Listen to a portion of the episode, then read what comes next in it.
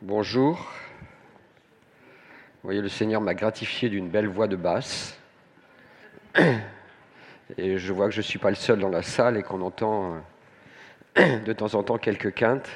Donc, euh, au niveau de la technique, je pense que Bertrand aura un effort particulier à faire ce matin parce que si je me pars, pars dans une certaine quinte de tout, il faudra baisser le son. Alors, le thème de la prédication ce matin, il fallait donner un titre. Alors, euh, c'est Noël approche. Oui, mais lequel? C'est un peu comme, euh, vous voyez, un point d'interrogation. Avec Jésus, que du bonheur. Et puis, euh, ce grand point d'interrogation orange que nous pouvons voir. Noël approche, cela se sent dans les magasins, c'est dans l'air du temps. Il y a comme un air de fête. Cette semaine, sur mon lieu de travail, nous avions le repas de Noël. C'est le même prix pour tous. Donc normalement, un repas au CEA, c'est à 20 points, que c'est un repas vraiment minimum. Hein. Et là, il était offert à 10 points. Intéressant quand même. Et en plus, en plus, il avait une valeur de 60 points. Donc voilà, c'est le repas de Noël au CEA. Euh, on fait la fête quoi, un peu, puis on, on célèbre Noël. Autre signe de Noël au CEA, euh, j'ai vu au début de semaine les sapins qui arrivaient pour les secrétariats. Alors, oui, fête de Noël, les sapins, est-ce que c'est un signe du retour du religieux dans nos différents lieux d'espace public? Euh, Est-ce que c'est ça Noël? Alors, il y a bien un certain religieux qui est rentré au CEA je vais quand même vous le montrer. Euh, on a une déesse, c'est la déesse lumière. C'est une statue qui est dans le hall de Minatek. Et euh, c'est quand même cet élément euh, de religieux qui a trouvé sa place dans cette institution publique. Mais il n'y a pas de crèche, hein, je vous rassure. voilà. cette introduction un peu ironique et provocante pour parler de Noël dans nos pays occidentaux. On fête Noël, ça se voit dans la rue, euh, ça se voit dans les magasins, ça se voit dans les guirlandes. C'est de plus en plus à la mode de décorer sa maison avec des guirlandes à Noël. Donc on veut fêter Noël. Mais quel Noël fête-t-on? Il y a sans doute deux Noëls qui se confrontent.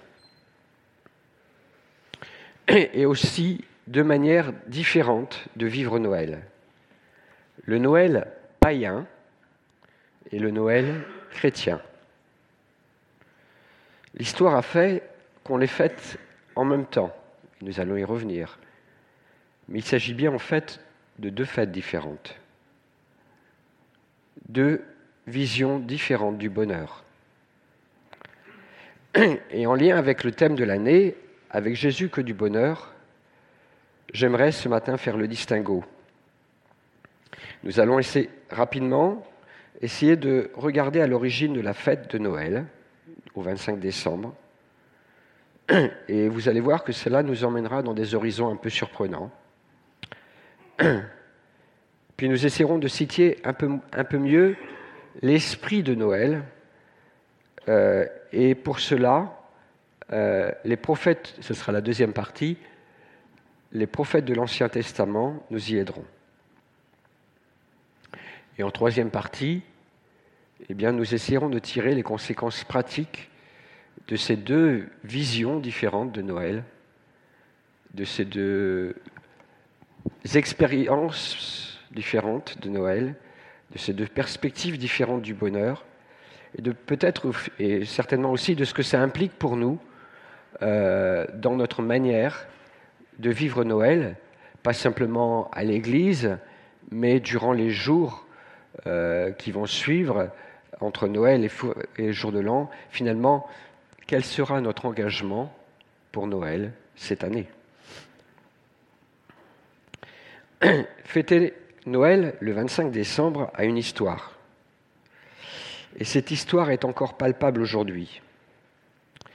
Le terme de Noël n'est identifié qu'à partir du XIIe siècle. Un peu surprenant, parce que Noël, ça nous semble évident, mais Noël n'apparaît le mot qu'au XIIe siècle, et le fait de fêter Noël le 25 décembre ne remonte qu'au IVe siècle.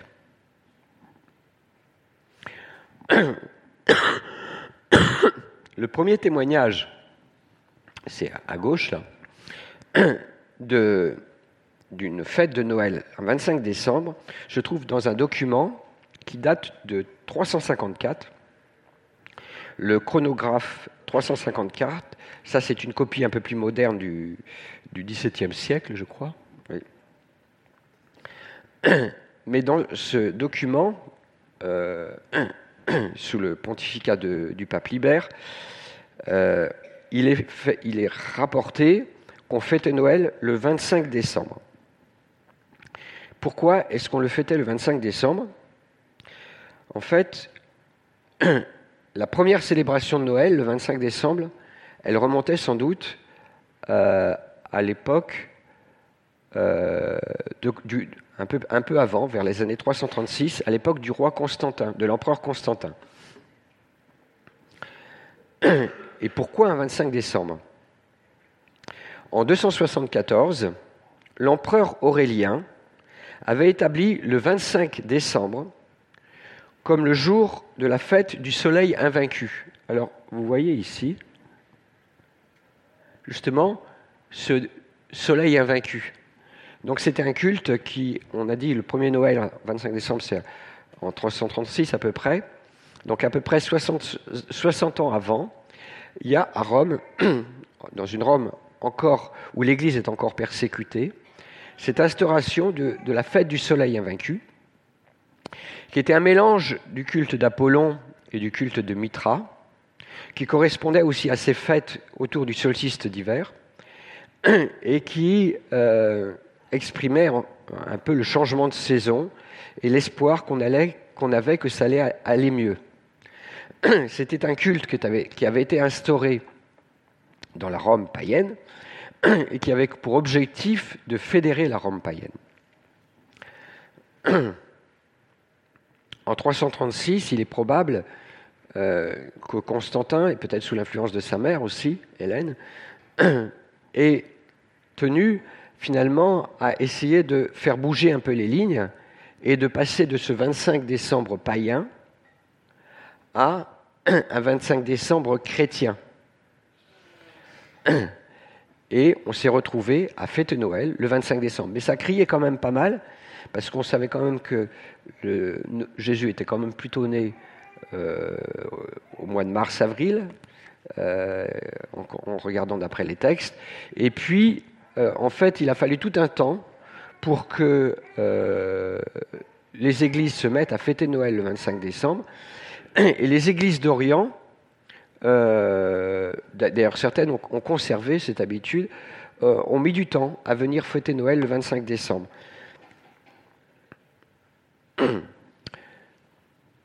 Dans l'esprit des responsables politiques et ecclésiastiques finalement, il y avait l'intention de christianiser un peu le temps et d'aider les mentalités à évoluer et à percevoir euh, les vérités spirituelles qui sont en Christ derrière les événements qu'on fêtait. Donc on essayait de sanctifier un petit peu les différents éléments, du le, temps, et on essayait de rendre tout cela chrétien.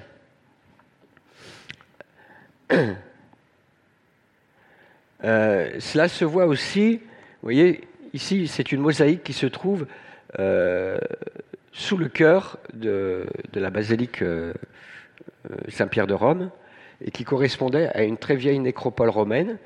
Et vous voyez ici une figure, et on se demande si c'est le Christ, le soleil invaincu, ou bien si c'est Apollon.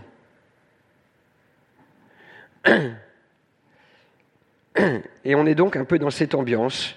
Et on, va avoir au IVe siècle un certain nombre de, de témoignages de fêtes de Noël qui vont devenir de plus en plus systématiques.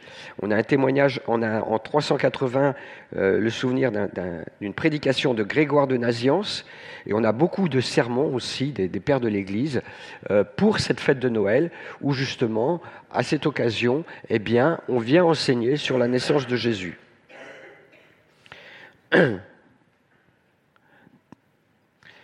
Mais chasser le naturel, et il revient au galop.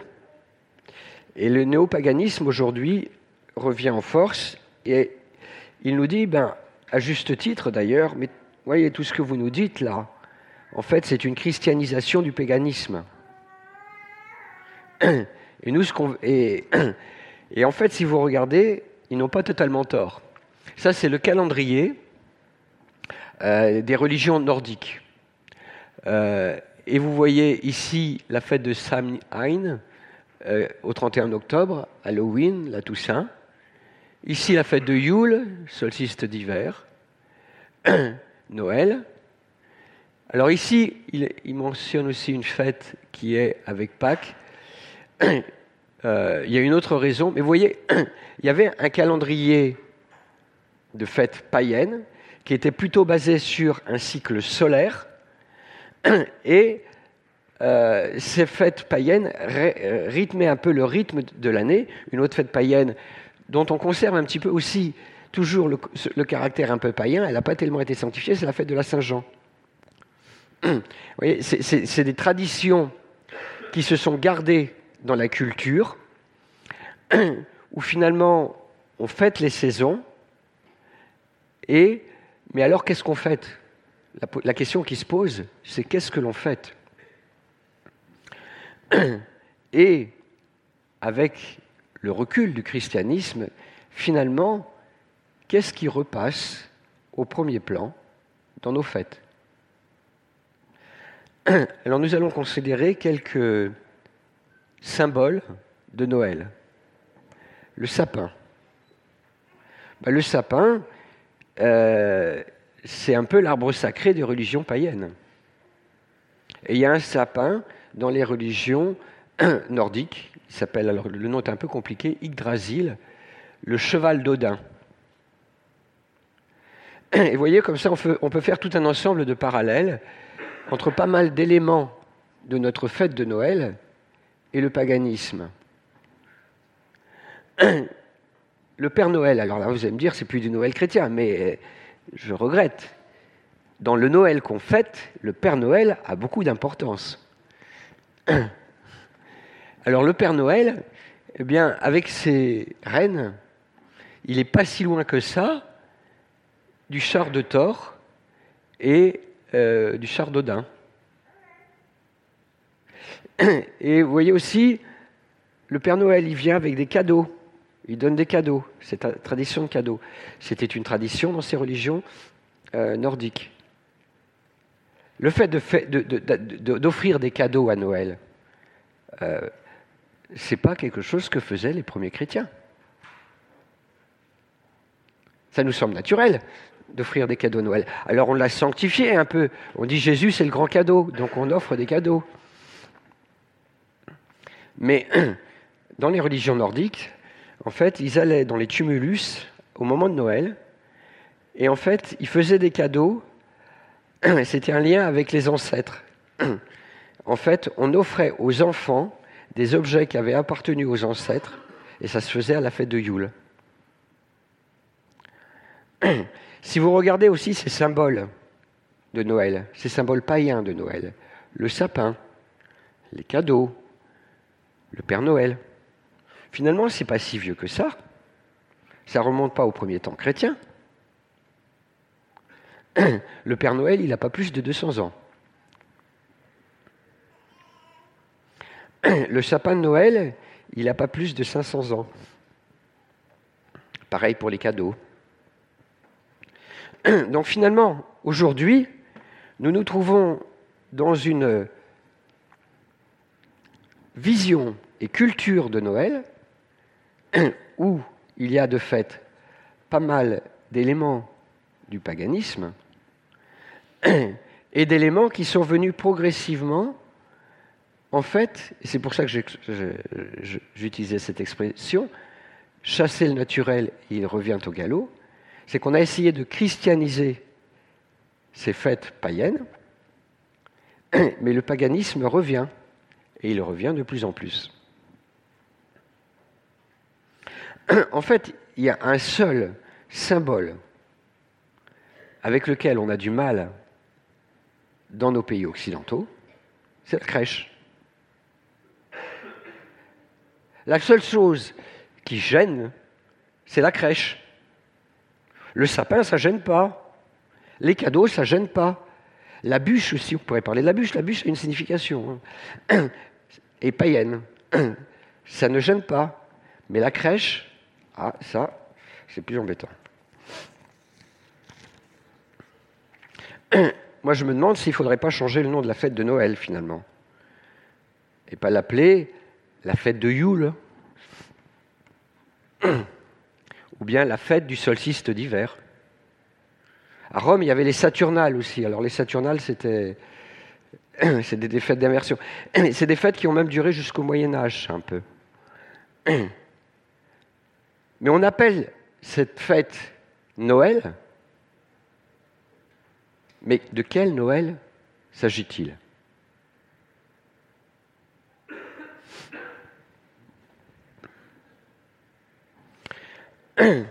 Alors, retrouver la fête de la Nativité.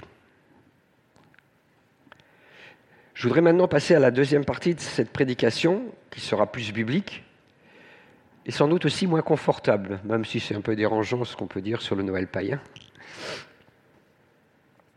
Comment retrouver l'esprit du Noël chrétien, de la fête de, la Nativité? Et je voudrais le faire en, lien avec le thème de l'année, avec Jésus, que du bonheur Point d'interrogation. Noël s'est associé à une fête du bonheur. Finalement, dans l'esprit de Noël, est-ce qu'il n'y a que du bonheur? Alors, pour introduire, j'aimerais qu'on nous fassions la lecture vous pouvez aussi ouvrir vos Bibles. Dans la première épître de Pierre, au chapitre 1, et à partir du verset 6. Voilà ce que Pierre dit à une église qui est persécutée. Aussi vous exultez de joie, même s'il faut que vous soyez affligés pour un peu de temps encore, par toutes sortes d'épreuves. Elles vérifieront la valeur de votre foi qui a bien plus de prix que l'or, cet or voué à disparaître est pourtant vérifié par le feu, afin que votre foi reçoive louange, gloire et honneur quand se révélera Jésus-Christ. Lui, vous l'aimez sans l'avoir vu. En lui, sans le voir encore, vous mettez votre foi. Vous exultez d'une joie inexprimable et remplie de gloire, car vous allez obtenir le salut des âmes, qui est l'aboutissement de votre foi. Sur le salut, les prophètes ont porté leur interrogation et leur recherche, eux qui ont prophétisé pour annoncer la grâce qui vous était destinée. Ils cherchaient quel temps et quelles circonstances voulaient indiquer l'Esprit du Christ présent en eux. Quand il attestait par avance les souffrances du Christ et la gloire qui s'en suivrait. Alors la première chose qu'on note dans cette lettre, dans cet extrait de cette lettre de Pierre, c'est que Paul, euh, Pierre s'adresse à des croyants en situation inconfortable. Et à ces croyants qui sont dans une situation inconfortable, ils étaient des croyants nazis mineurs qui étaient persécutés, il leur parle d'une joie, et d'une joie qui dure même dans l'épreuve. La joie de connaître Jésus-Christ. Il leur dit, Jésus-Christ, vous l'aimez sans l'avoir vu. En lui, sans le voir encore, vous mettez votre foi. Vous exultez d'une joie inexprimable et remplie de gloire, car vous allez obtenir le salut des âmes qui est l'aboutissement de votre foi. Replaçons-nous dans le contexte. Ces chrétiens qui étaient ballottés, persécutés, insultés. Alors, ce n'était pas encore les persécutions sous Néron, euh, et plus tard sous Domitien, assez, beaucoup plus violentes, mais ils étaient brimés, euh, vraiment pressés. Et l'apôtre Pierre leur dit, vous êtes dans la joie de connaître le Christ. Le Christ est votre joie. Le Christ vous donne de l'espérance dans ces épreuves dans lesquelles vous êtes. Et vous vous attendez à une gloire inestimable. Et un autre point que j'aimerais souligner et qui attire notre attention, c'est qu'il parle des prophètes. Et sur les prophètes, il leur dit, et il me semble qu'il nous renseigne quelque part sur l'esprit de Noël. Des prophètes, il est dit, sur le salut, les prophètes ont rapporté leur interrogation, leur recherche. Ils ont prophétisé pour annoncer la grâce qui vous était destinée. Ils cherchaient quel temps et quelles circonstances voulaient indiquer l'esprit du Christ présent en eux? Quand il attestait par avance les souffrances du Christ et la gloire qui s'en suivrait. Deux notions semblent aller ensemble dans l'esprit des prophètes qui annoncent la venue de Jésus-Christ et donc Noël. Souffrance et gloire.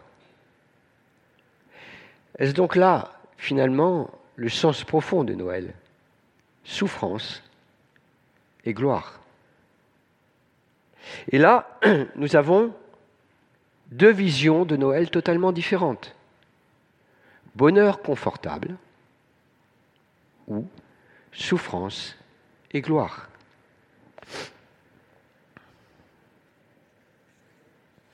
Le Noël chrétien est plus ancien que les fêtes de Yule,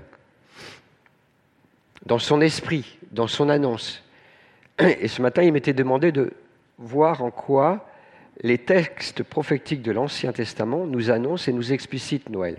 Et c'est ce que nous allons faire un peu justement dans cet esprit de la lettre de Pierre, où il nous est présenté l'esprit du Christ à l'œuvre dans les prophètes de l'Ancien Testament. Esprit qui atteste à l'avance, dans ce qu'il vivait, que la venue du Sauveur serait un mélange de souffrance et de gloire. Finalement, si les fêtes de Yule remontent peut-être à mille ans avant Jésus-Christ, l'annonce de Noël est beaucoup plus ancienne. Et euh, elle a été annoncée, au moins, euh, non pas euh, le 25 décembre du 4e de notre siècle, de notre ère, mais dans l'histoire des hommes, elle a été annoncée au moins 1500 ans avant Jésus-Christ, et, et, même 2000 ans avant Jésus-Christ. 1500 ans avant Jésus-Christ avec Moïse, et 2000 ans avant Jésus-Christ avec Abraham. Alors nous allons regarder un peu finalement ce que Abraham et Moïse ont compris de Noël, ce qu'ils en ont entendu? Abraham. Nous lisons en Genèse 12,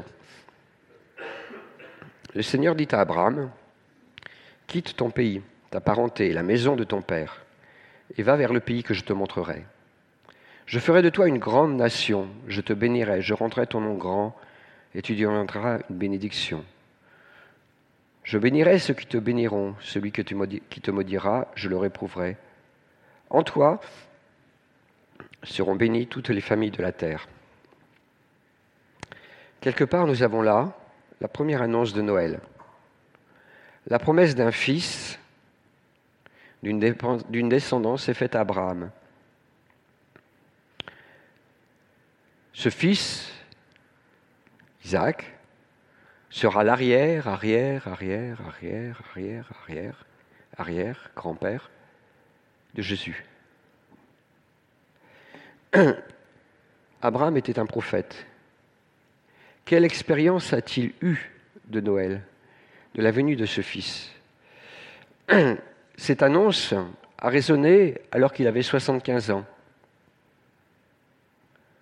C'était un homme qui avait une femme belle, intelligente. C'était un couple heureux, ou presque, parce que euh, Sarah était réputée stérile, Et à 65 ans, elle était de 10 ans sa cadette, elle était largement ménopausée. Donc quand Dieu vient lui dire qu'il va, qu'il l'appelle et qu'il va lui donner un fils, c'est quand même une nouvelle assez surprenante. Mais justement, est-ce que ce n'est pas là l'esprit du Noël chrétien? C'est d'annoncer l'espérance alors que là, il n'y a plus d'espérance.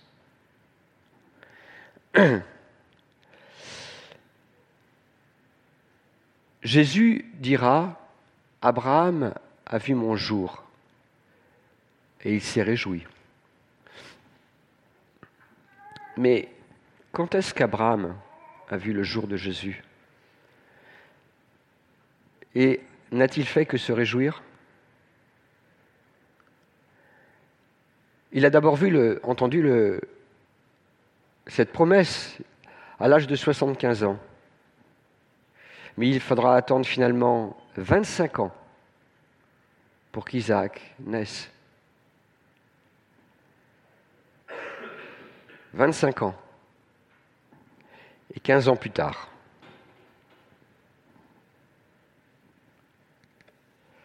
Coup de massue. Le Dieu qui parle, le Dieu qui l'a interpellé, qui lui a dit Va, quitte ton pays. Je ferai de toi une bénédiction pour toutes les nations de la terre, par ta descendance. Ce Dieu-là, il l'entend très clairement lui dire Prends ton fils, ton unique, celui que tu aimes, Isaac, va au péri de Moria, et là, tu l'offriras en holocauste sur la montagne que je t'indiquerai.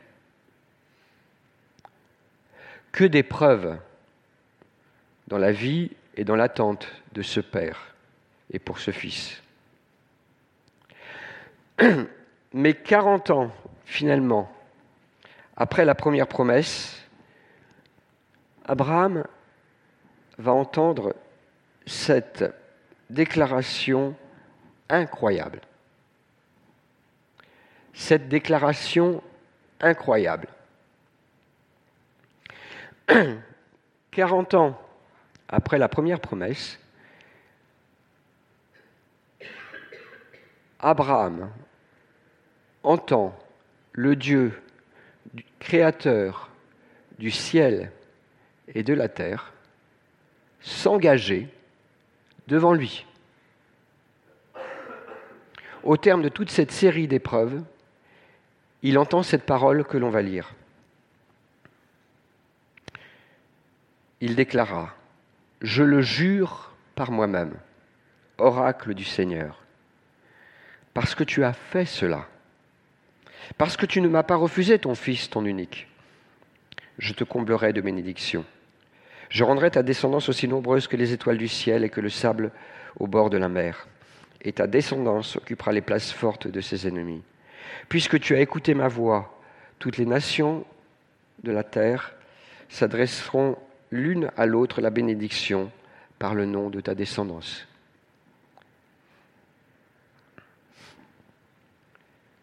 Voilà, quelque part, l'esprit de Noël qui a résonné dans le cœur et l'oreille d'Abraham. 500 ans plus tard, un autre prophète, Moïse va avoir une, révélation sur l'origine du monde et l'origine du mal de la part de Dieu. Et il va nous raconter cela. Ce prophète, donc c'est Moïse. Le premier couple humain a reçu de Dieu un ordre de ne pas manger du fruit d'un arbre. Alors, je me permets une, petite remarque. Dans le jardin d'Éden, il y avait deux arbres. Dans toutes les mythologies, il y a un arbre et seulement un arbre.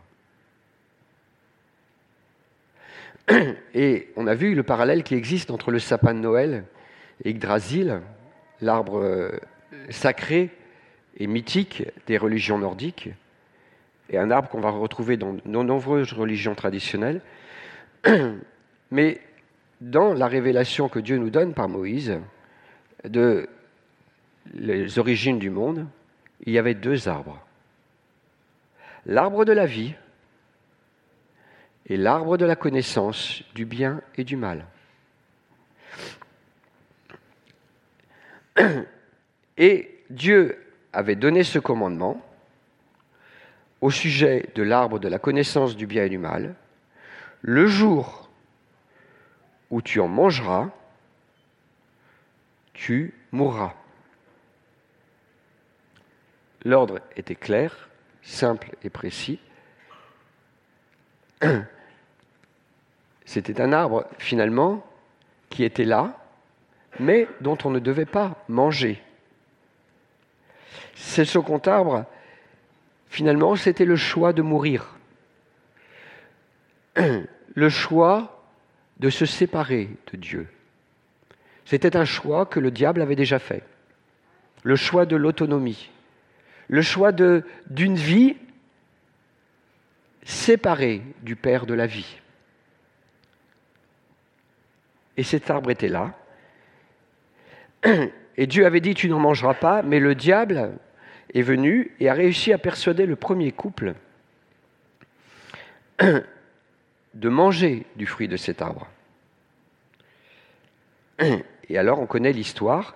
Et simplement à la fin de ce récit de Genèse 3, j'aimerais apporter votre attention sur ce que, après avoir tout entendu, Dieu dit, avoir écouté euh, Adam, puis Ève, Dieu s'adresse au serpent. Il lui dit, parce que tu as fait cela, tu seras maudit parmi tous les animaux et toutes les bêtes des champs. Tu ramperas sur le ventre et tu mangeras de la poussière tous les jours de ta vie. Je mettrai une hostilité entre toi et la femme, entre ta descendance et sa descendance. Celle-ci te meurtrira la tête et toi, tu lui meurtriras le talon. Là aussi, nous avons une des premières annonces et une première prophétie sur Noël. L'annonce que, de la descendance de la femme viendra celui qui écrasera la tête du serpent. Et nous retrouvons bien là l'esprit des prophètes avec ce mélange de gloire et de souffrance. La gloire, c'est écraser la tête du serpent. Mais la souffrance, et il ne faut pas l'oublier, c'est qu'il est dit que le serpent meurtrira le talon. Ce mélange de souffrance et de gloire dans l'annonce de la rédemption. Jésus n'a pas été seulement meurtri au talon, mais aussi au poignet, au dos, à la tête. Mais il a bel et bien écrasé la tête du serpent et il est ressuscité pour entraîner son Église dans, la même victoire, dans, une même victoire. Et quelque part, je crois que nous sommes appelés à suivre d'une certaine manière le même chemin. C'est ce que nous exprimons d'ailleurs au, au, travers du baptême. Nous nous identifions à sa mort et à sa résurrection et à le suivre. Alors, j'ai pris l'exemple de Moïse et d'Abraham pour montrer que les prophètes, quand ils nous parlent et quand ils nous annoncent la venue du Messie, ils mélangent souffrance et gloire, comme le dit d'ailleurs Pierre dans sa lettre. Je l'ai fait que pour Moïse et pour Abraham. J'aurais pu le faire pour Ésaïe. Je vous invite à relire Ésaïe. Mais c'est assez paradoxal de voir que ces prophéties extraordinaires interviennent. Alors, les prophètes ne sont pas faciles à lire parce qu'il faut les remettre dans leur contexte. Et il faut avoir, il faut avoir une, en parallèle une vision de l'histoire internationale à cette époque. Quand vous lisez le début d'Ésaïe, c'est très net, vous le verrez. Par quoi commence Ésaïe Par une invective du prophète sur les péchés du peuple. Là, on est bien dans la souffrance. Et vous regardez chacune des prophéties, la Vierge enceinte, toutes les autres prophéties qui concernent Jésus, le, Fils de David, lumière des nations, ça intervient dans quel contexte? Ça intervient dans un contexte d'incrédulité. incrédulité du roi Akaz, manigance politique de l'époque. Mais c'est dans ce contexte-là que la parole de Dieu se révèle pour apporter une espérance. Et vous regardez toute la deuxième partie du livre d'Ésaïe. Dans quel contexte elle intervient? Ben dans, le contexte d'une erreur d'Ézéchias. Ézéchias fait venir euh, une, comment dire, une, ambassade de Babylone, et puis euh, il, s'en est sorti finalement de l'invasion de Sénachérib, et il leur montre un peu tout, tout, tout ce que... Tout...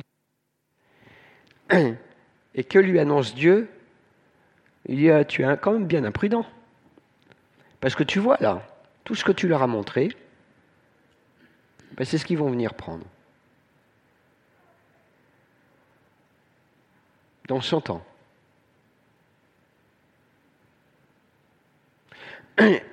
Ézéchias a cette réaction un peu surprenante, dire bon, ben, ça n'arrivera pas de mon vivant, gloire à Dieu. Mais tout le livre de la consolation, tout le travail qui se fait dans le cœur d'Ésaïe, c'est justement une consolation par rapport à ça, qui va, à, cet événement très triste qui va venir. Et c'est dans ce contexte-là qu'on a les chants du serviteur qui nous annoncent la venue de Jésus. Cent ans plus tard, Jérémie, dans un contexte de catastrophe, de déconfiture nationale, l'annonce de la nouvelle alliance d'une alliance où Dieu viendra graver la loi dans les cœurs. L'esprit des, prophètes atteste que la venue de Messie se fera dans un mélange de souffrance et de gloire. Alors pratiquement, qu'est-ce que cela change pour nous dans notre manière de fêter Noël? Il y a bien deux façons de fêter Noël et elles sont aux antipodes. Le Noël païen et le Noël chrétien. Et j'espère que nous en saisissons un peu mieux les ressorts et les conséquences. Le Noël païen se glorifie du bonheur qu'il se construit. On se fait un bon repas, on se réjouit du fait que les choses vont aller mieux. Le Noël chrétien entend un message d'espoir et de joie au milieu d'un monde rempli de difficultés. Le Noël païen se protège dans son bonheur. Le Noël chrétien fait face à la souffrance du monde. Noël ne sera pas cette année pour tout le monde les cadeaux au pied du sapin. Au Tchad, ce sera pour pas mal de personnes les pieds dans l'eau et avec plus de maison du tout. En Ukraine, ce sera au froid et sous les bombes. En Iran, ce sera dans la difficulté, de l'oppression et de la répression. Au Liban, dans un pays en banqueroute. En France, dans notre quartier et même dans l'Église, nous pouvons également être, confrontés à des situations de difficulté, de souffrance, de familles en tension, de personnes seules. Mais l'esprit du Noël chrétien nous invite chacun pour notre part à regarder ces difficultés en face et à voir comment nous pouvons y faire face quelle part nous pouvons y jouer et apporter à notre tour nos cadeaux, et d'abord nous-mêmes. Dans Romains 12, il est dit qu'il est parlé d'un culte raisonnable que nous pouvons apporter à Dieu. Ce culte raisonnable, c'est de nous offrir nous-mêmes. Quel sera le Noël 2022 pour chacun d'entre nous? Et au-delà de ce Noël, toute cette période de fête de fin d'année.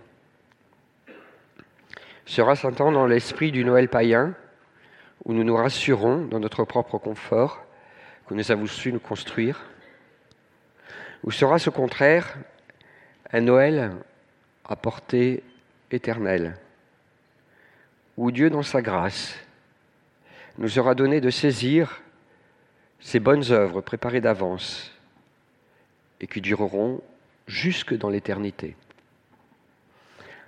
Alors, joyeux Noël, c'est Dieu seulement qui peut nous donner un joyeux Noël. Merci pour votre attention.